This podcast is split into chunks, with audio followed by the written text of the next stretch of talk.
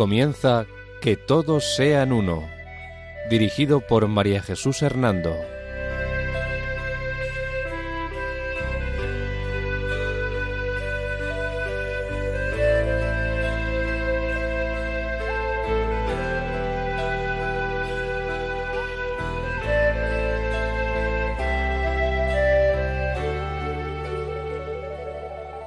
Buenas tardes, queridos oyentes de Radio María. Al caer de la tarde de este sábado y bajo la protección de María, volvemos a estar con ustedes en este programa titulado Que todos sean uno. La dirección del programa corre a cargo de mi persona, María Jesús Hernando. Y a mi lado, como colaborador, tenemos a Eduardo Ángel Quiles. Buenas tardes, queridos oyentes. Resumen de lo tratado en el último programa sobre diálogo interreligioso. El diálogo es un impulso interno de amor que se manifiesta en obras de amor, donde toda palabra u obra buena puede ser diálogo. El diálogo es un recorrido obligado del camino hacia el autoconocimiento del hombre que implica entrar en la piel del otro y caminar con sus mismos zapatos. Los no cristianos conocen a Dios a través de una cierta intuición de él, por medio de la naturaleza y la conciencia. Las religiones tienen muchas personas sinceras e inspiradas en su vida por el Espíritu de Dios. Jesucristo es el único mediador y la iglesia fundada por él tiene que continuar su obra misionera de anunciarlo.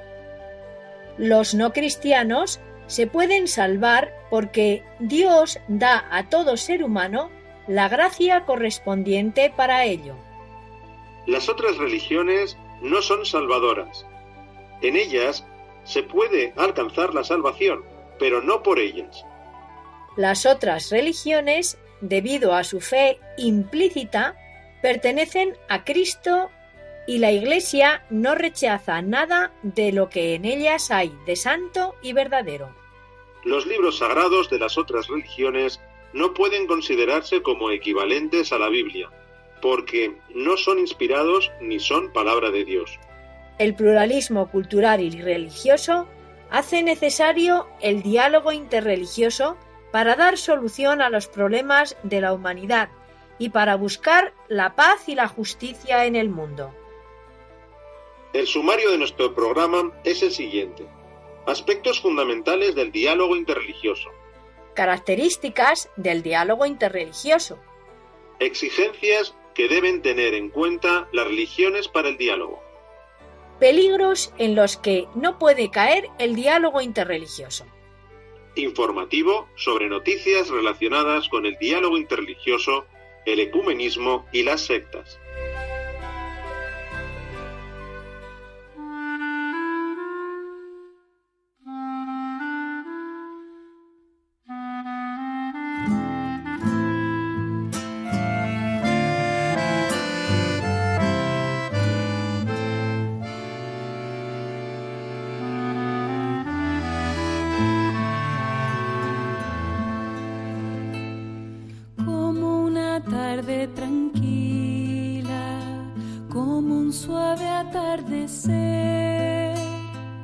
Era tu vida sencilla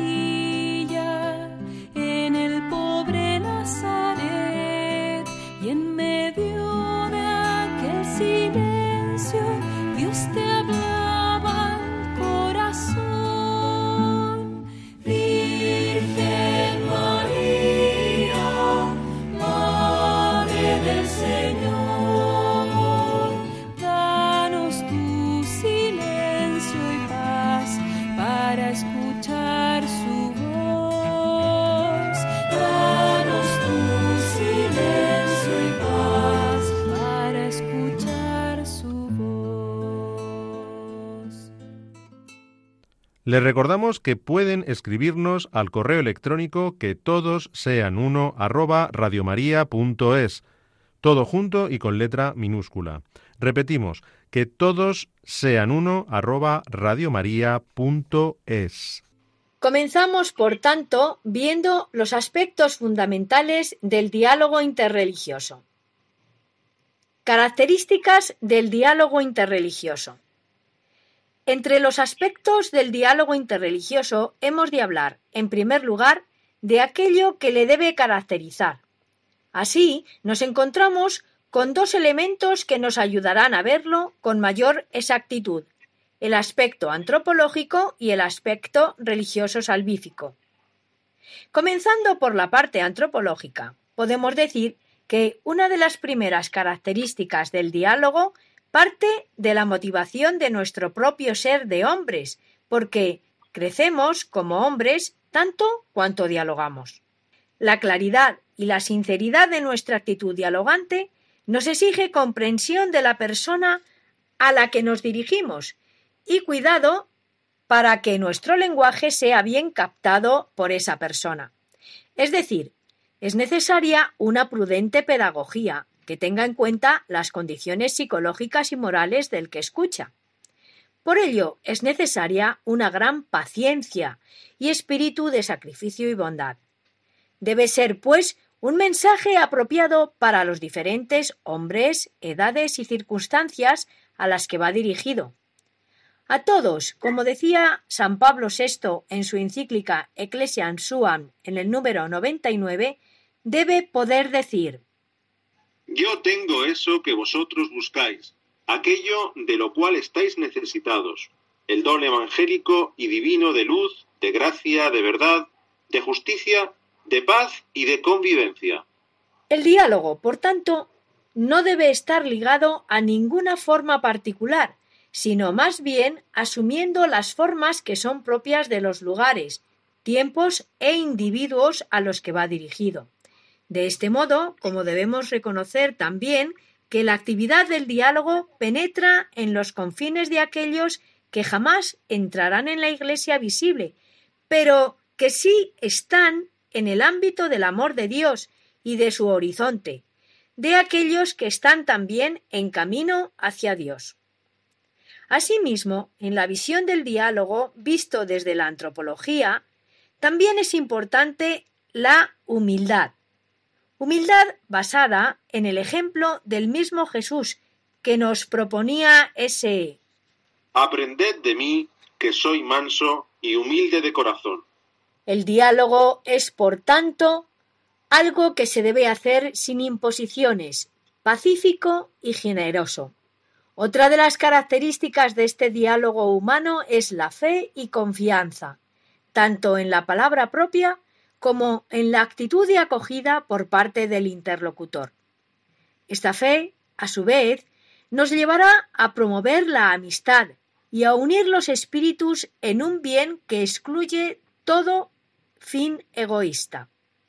Pasando ahora a analizar las características del aspecto religioso salvífico, debemos señalar, en primer lugar, que el diálogo de la salvación fue abierto espontáneamente por la iniciativa divina. Él nos amó primero. Este diálogo divino parte de un amor bondadoso y desinteresado, que no se reduce a los méritos de los hombres a los que va dirigido, ni a los resultados que en éstos puede producir, sino que es ilimitado y sin cálculos. Es un diálogo de salvación que no obliga físicamente a acogerlo a nadie, solo es una interpelación de amor que deja libres y responsables a aquellos a los que se dirige. Así, el punto de inicio y el punto de encuentro del diálogo es el misterio de Jesucristo. Misterio que está presente en el Evangelio y que es también universalmente presente y activo. Misterio que, como podemos ver en la persona de Jesús a través de los relatos evangélicos, acoge igualmente a todos, sean del pueblo de Israel o no lo sean, y nos reclama con su actitud a acoger a los cristianos y a los no cristianos, según la índole y necesidad que cada uno de ellos presente. El diálogo religioso salvífico, la Iglesia lo realiza a través de un triple fundamento teológico, que son el antropológico, el cristológico y el neumatológico o del Espíritu Santo. Es decir, la unidad fundamental de toda la humanidad en el misterio de la creación, la comunión en la redención de Jesucristo y la presencia activa del misterio crístico en los hombres y en las tradiciones religiosas. Por lo tanto, y ejemplo de este diálogo divino, el diálogo de la Iglesia se debe caracterizar por la confianza. Confianza en que en el coloquio con heterodoxos o incrédulos ambas partes podemos aprender y fortalecer la fe propia.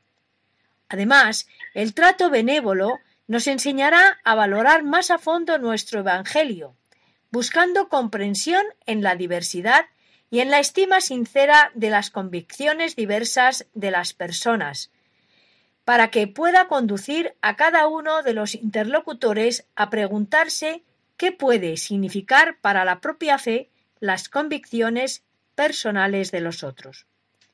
La Iglesia cumple así con uno de sus fines fundamentales, la extensión del reino de Dios, procurando el crecimiento del cuerpo místico de Cristo.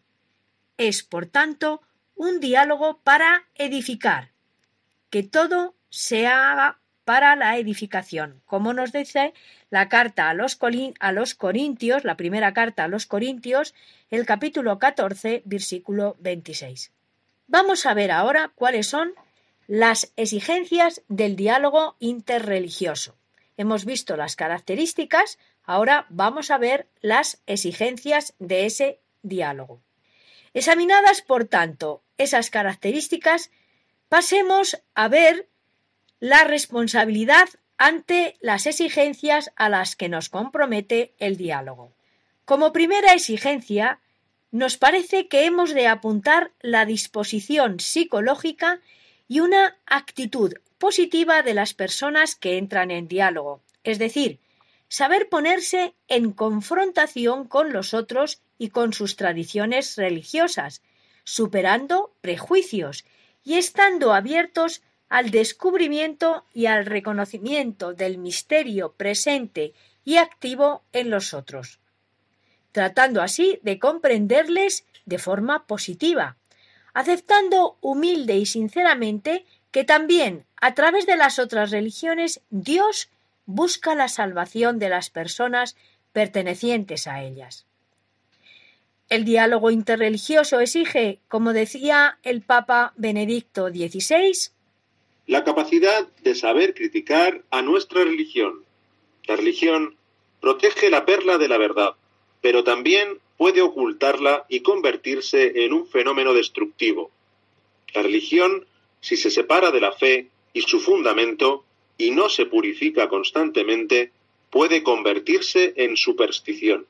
El diálogo interreligioso, como aseveraba San Juan Pablo II en el número 29 de su encíclica Ut Unum Sin, exige también reconocer las cosas buenas y justas y verdaderas y santas que se encuentran en las otras religiones no cristianas, elementos, todos ellos, que pueden ser considerados como semillas del verbo, pedagogía que conduce al Cristo y disposiciones providenciales de Dios. El recíproco contraponerse debe desaparecer. Sólo así el diálogo ayudará a superar las divisiones y podrá acercarse a la unidad. A todo esto, ciertamente, contribuirá también el común reconocimiento de los derechos humanos y en particular de los derechos religiosos, como son la libertad de culto y el testimonio.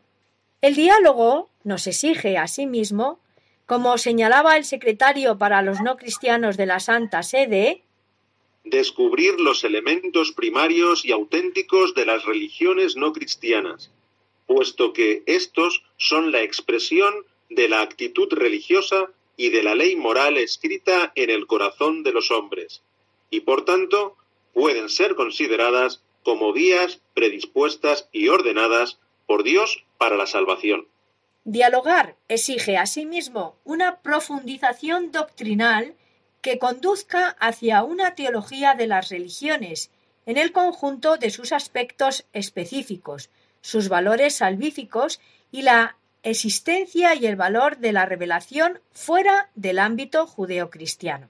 Esta actitud conducirá a integrar la visión y la experiencia de las otras religiones en la teología católica, incluyendo también estas dimensiones en los catecismos y en la educación en la fe. Junto a esto, otra de las exigencias del diálogo interreligioso es la presentación de la Sagrada Escritura a los no creyentes, perdón, a los creyentes de las otras religiones. El diálogo, por consiguiente, debe compenetrarse con el anuncio. Debe apuntar a descubrir la verdad. Cuando conversamos acerca de nuestra fe con un miembro de otra religión, no le estamos diciendo algo totalmente desconocido, sino descubriéndole la profundidad oculta de lo que ya ha experimentado en su fe. Además, en el anuncio no simplemente damos, sino que también recibimos. Y desde esta perspectiva, el diálogo interreligioso debe convertirse en escucha del logos que nos muestra la unidad en medio de nuestras divisiones y contradicciones. El Papa Benedicto XVI dice que el diálogo interreligioso es también una exigencia pastoral a nivel universal, dada la situación de pluralismo religioso de las migraciones a causa del trabajo, estudio o turismo y de la influencia de las comunicaciones sociales.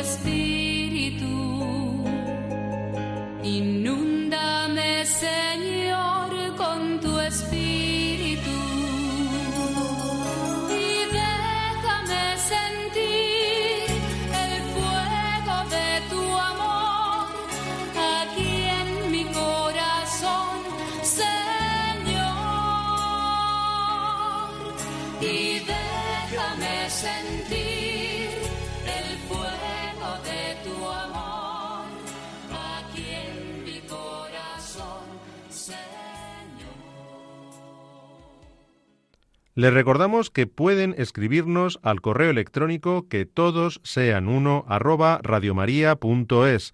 todo junto y con letra minúscula. Repetimos, que todos sean uno arroba. Peligros del diálogo interreligioso. Hemos visto las características y las exigencias. Vamos a ver ahora cuáles pueden ser también algunos de los peligros que nos enfrentamos cuando realizamos el diálogo interreligioso. Pablo VI, hablando sobre el diálogo interreligioso, nos ponía al tanto de los peligros y tentaciones a las que éste nos puede conducir si mantenemos una actitud que desee quitar todas las dificultades, y entre ellas la más grave, la doctrinal.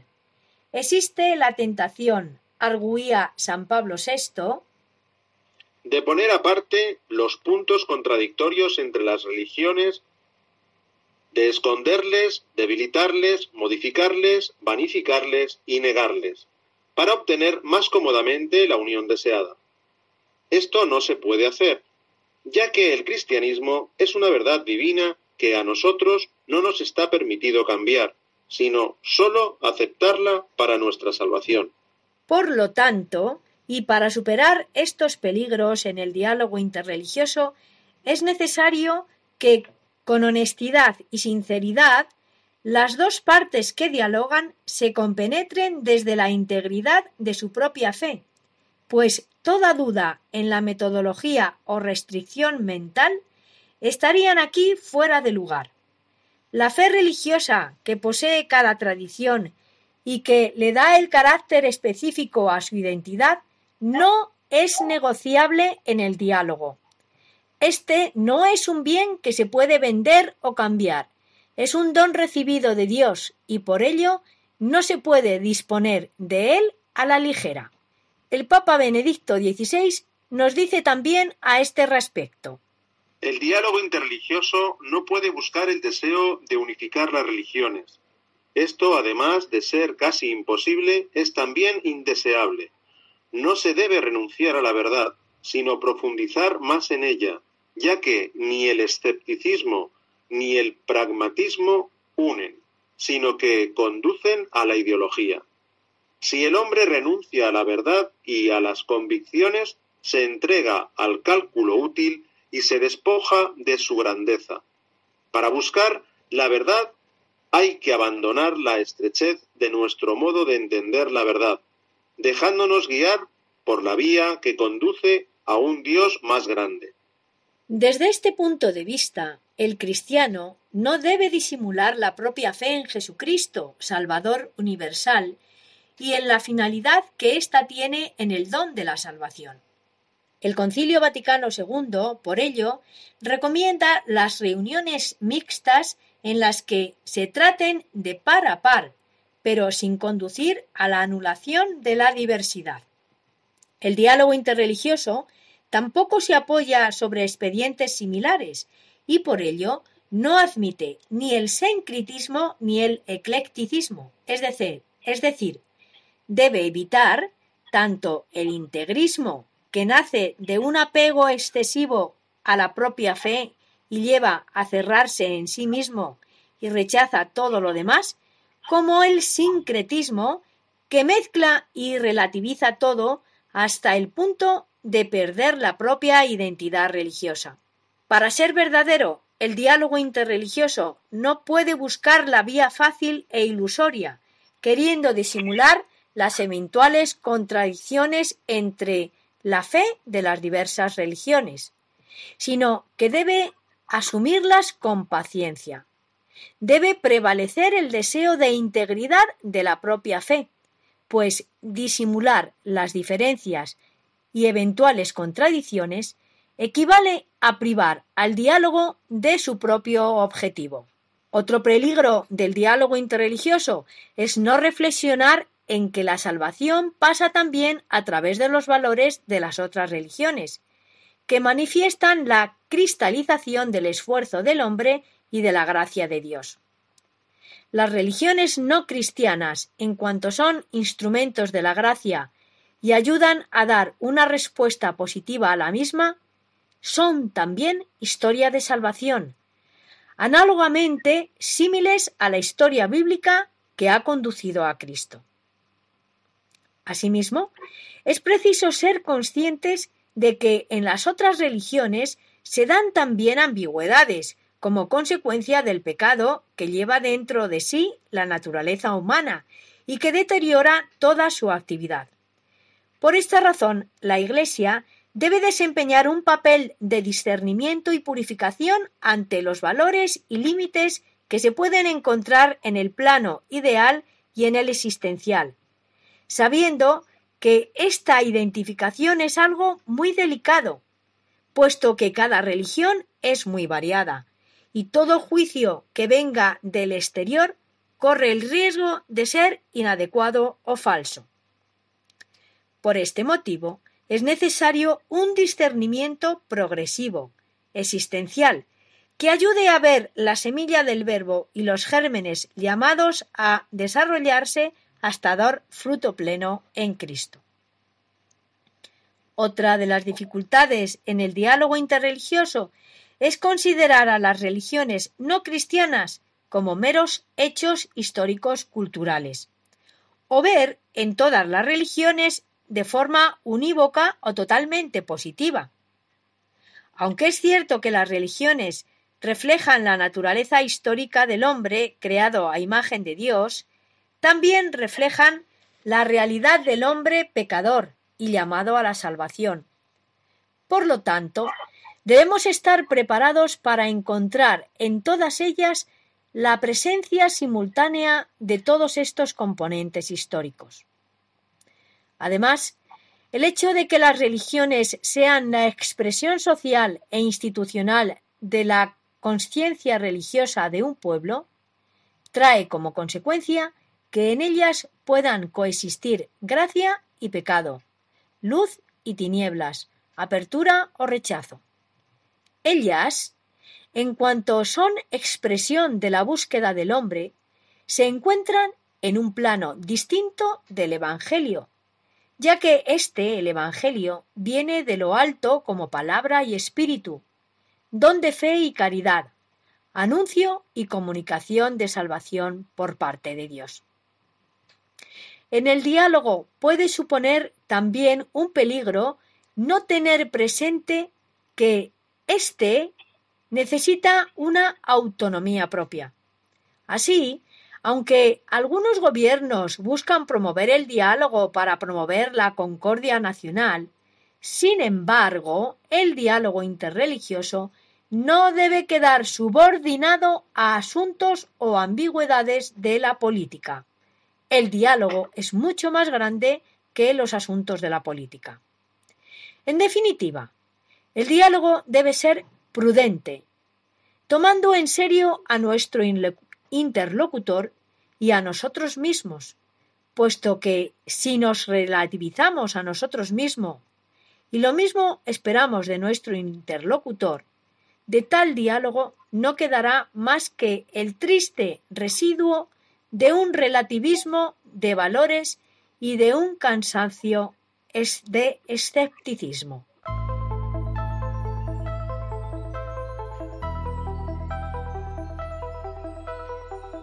Resumen de las ideas de este programa.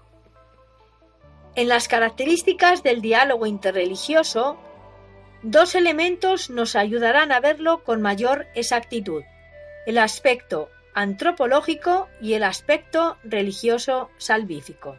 En el aspecto antropológico observamos que en nuestra actitud dialogante haya claridad, sinceridad, prudencia y una pedagogía que tenga en cuenta las condiciones psicológicas y morales del que escucha.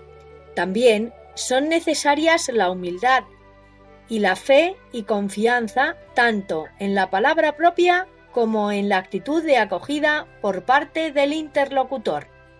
Respecto de las características religioso-salvíficas que, a ejemplo de Jesús, el diálogo debe ser ilimitado y sin cálculos. Tampoco debe obligar a nadie a acogerlo. El punto de encuentro del diálogo interreligioso es el misterio de Jesucristo. Este diálogo religioso salvífico la Iglesia lo realiza a través de un triple fundamento teológico, el antropológico, el cristológico y el neumatológico, o del Espíritu Santo.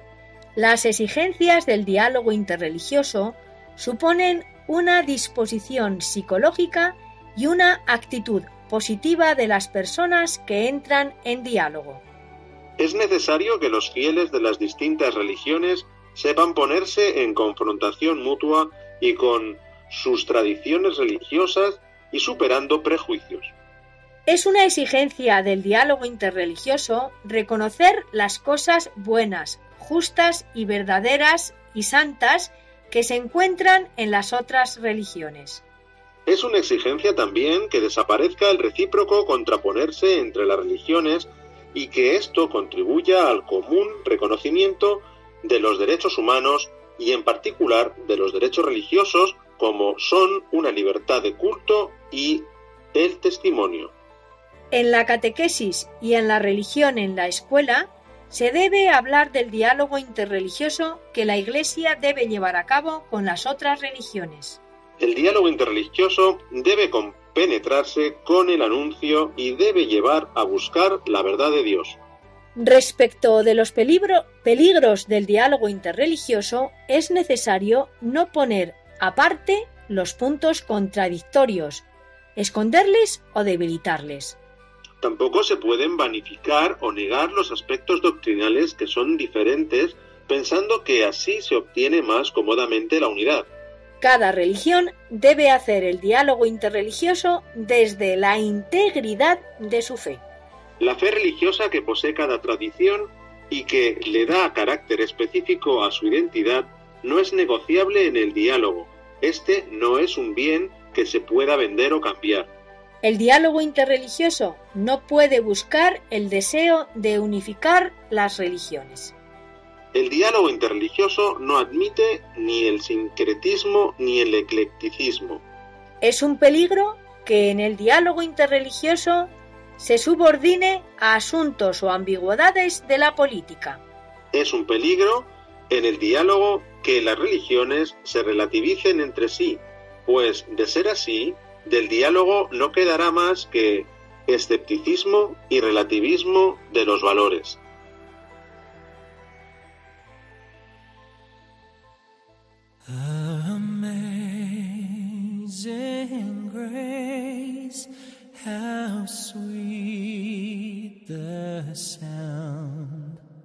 That saved a wretch like me.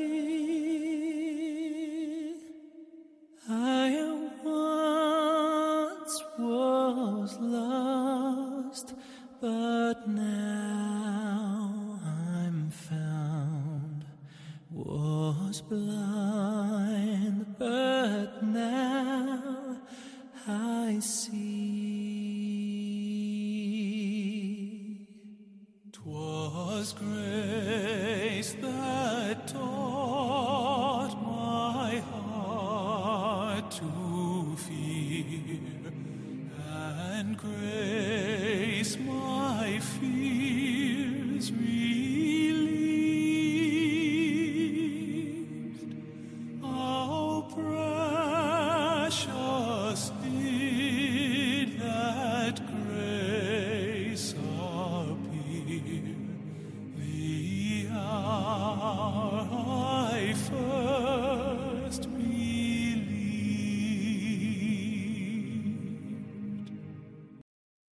Ahora, antes de finalizar nuestro programa, vamos a dedicar unos minutos a informar sobre los acontecimientos más recientes relacionados con el diálogo ecuménico y el interés por las otras iglesias y comunidades cristianas, el diálogo interreligioso y el conocimiento de las otras religiones, y las noticias sobre las sectas y los peligros y problemas en las que éstas envuelven a muchas personas.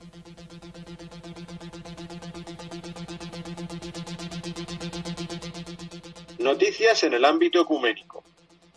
El día 6 de enero, los católicos episcopalianos y la Iglesia griega han celebrado la Epifanía del Señor. Sin embargo, las iglesias rusa, serbia, armenia, copta y etíope, que utilizan el calendario juliano, celebran la Epifanía el 19 de enero.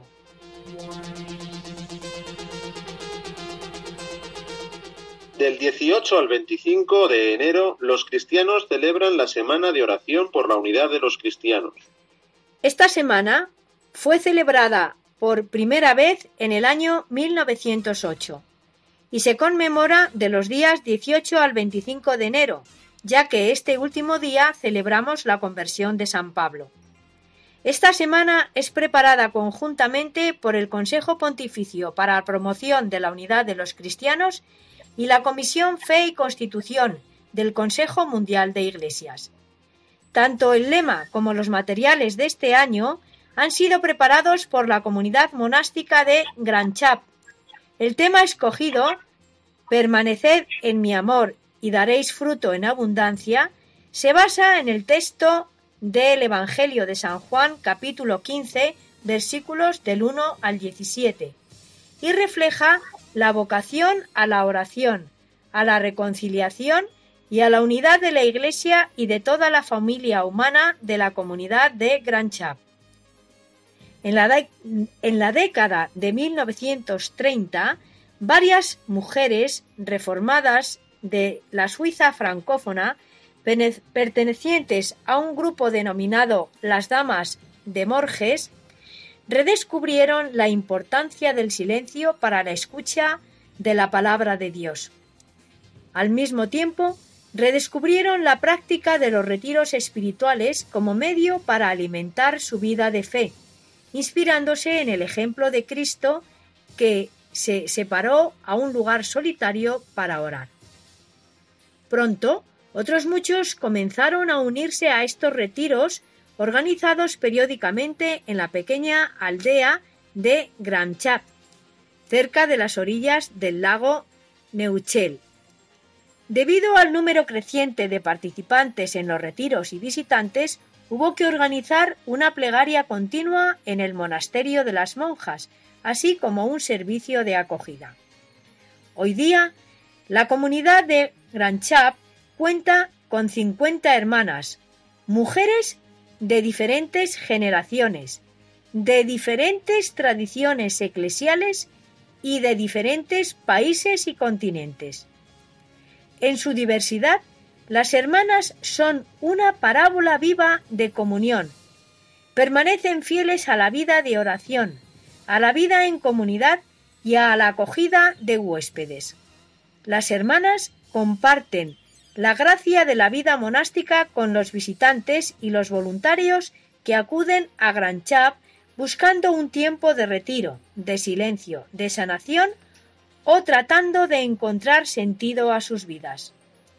Las primeras hermanas experimentaron el dolor de la división entre las iglesias cristianas.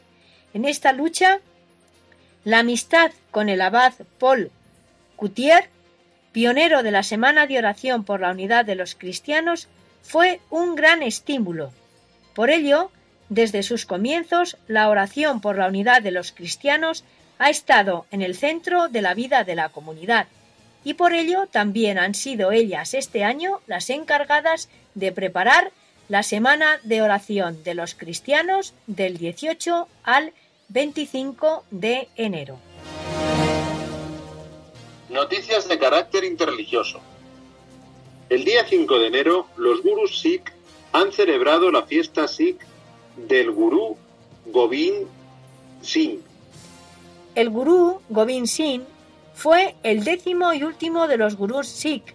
Él instituyó los cinco Kas y estableció la orden de la Kasa. Se convirtió en gurú en 1675, a la edad de 10 años, tras el martirio de su padre. Se sabe que fue siempre compasivo y justo con sus enemigos. Nunca saqueó ni tomó prisioneros y tampoco proclamó ningún territorio conquistado. Se proclamó defensor de los pobres y de los humildes en la India.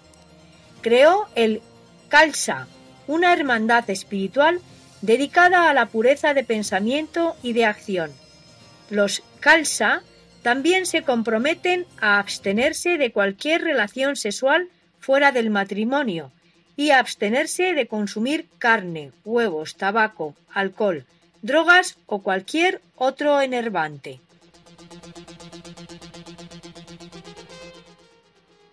El día 14 de enero, los hindúes han celebrado el Makara Sankranti.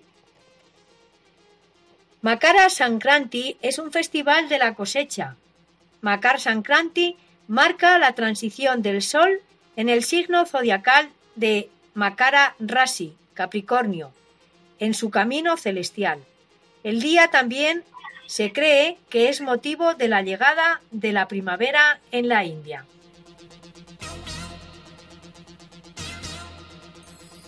Noticias sobre sectas proporcionadas por InfoRies, boletín electrónico de información sobre el fenómeno de las sectas y de la nueva religiosidad. Un obispo español advierte sobre el aumento del ilumini- iluminismo y los visionarios. El obispo de San Sebastián, José Ignacio Munilla, cree que se está dando en nuestra época un aumento del iluminismo que puede llevar a algunos fieles a la desobediencia y desafección hacia la Iglesia, basándose en supuestas visiones, profecías, revelaciones, etc. Don José Ignacio Munilla cree que el emotivismo puede ser hoy más dañino entre los católicos devotos que el moralismo extremo, que quizá fue un peligro más frecuente en otras épocas. Aunque el mayor reto de la Iglesia hoy es el secularismo, el iluminismo es especialmente pernicioso para esto porque afecta precisamente a personas con fe. Bajo este movimiento se pueden encuadrar muy diversas desviaciones de la sana espiritualidad, como son el gnosticismo, los alumbrados, el fideísmo y el espiritismo.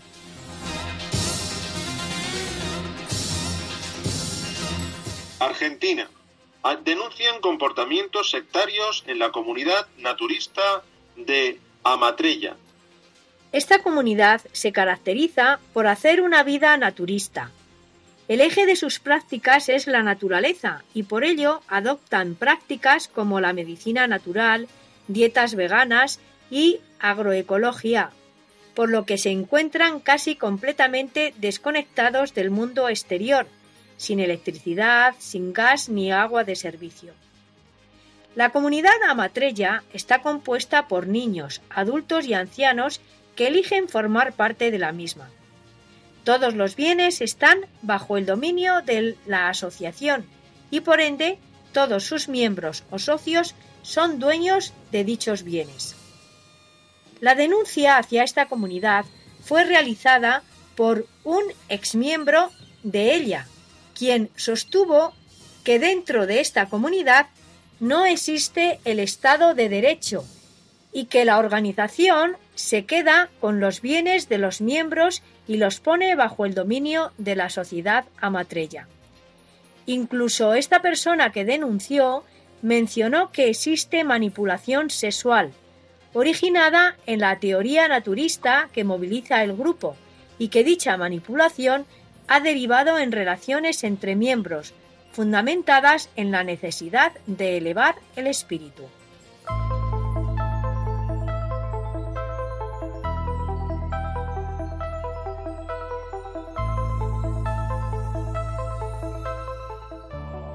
Les recordamos que pueden escribirnos al correo electrónico que todos sean uno arroba radiomaria.es, todo junto y con letra minúscula. Repetimos, que todos sean uno arroba radiomaria.es. Bien, queridos oyentes, pues después de escuchar estas noticias, nos despedimos de ustedes.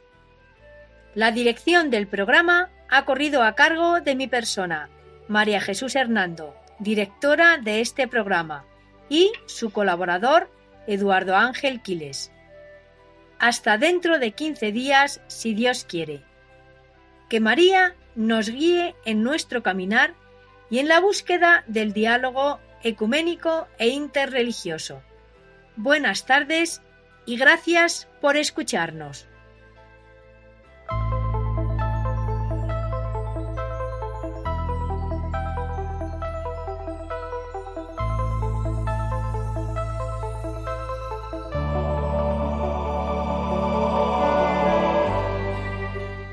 Han escuchado Que todos sean uno, un programa dirigido por María Jesús Hernando.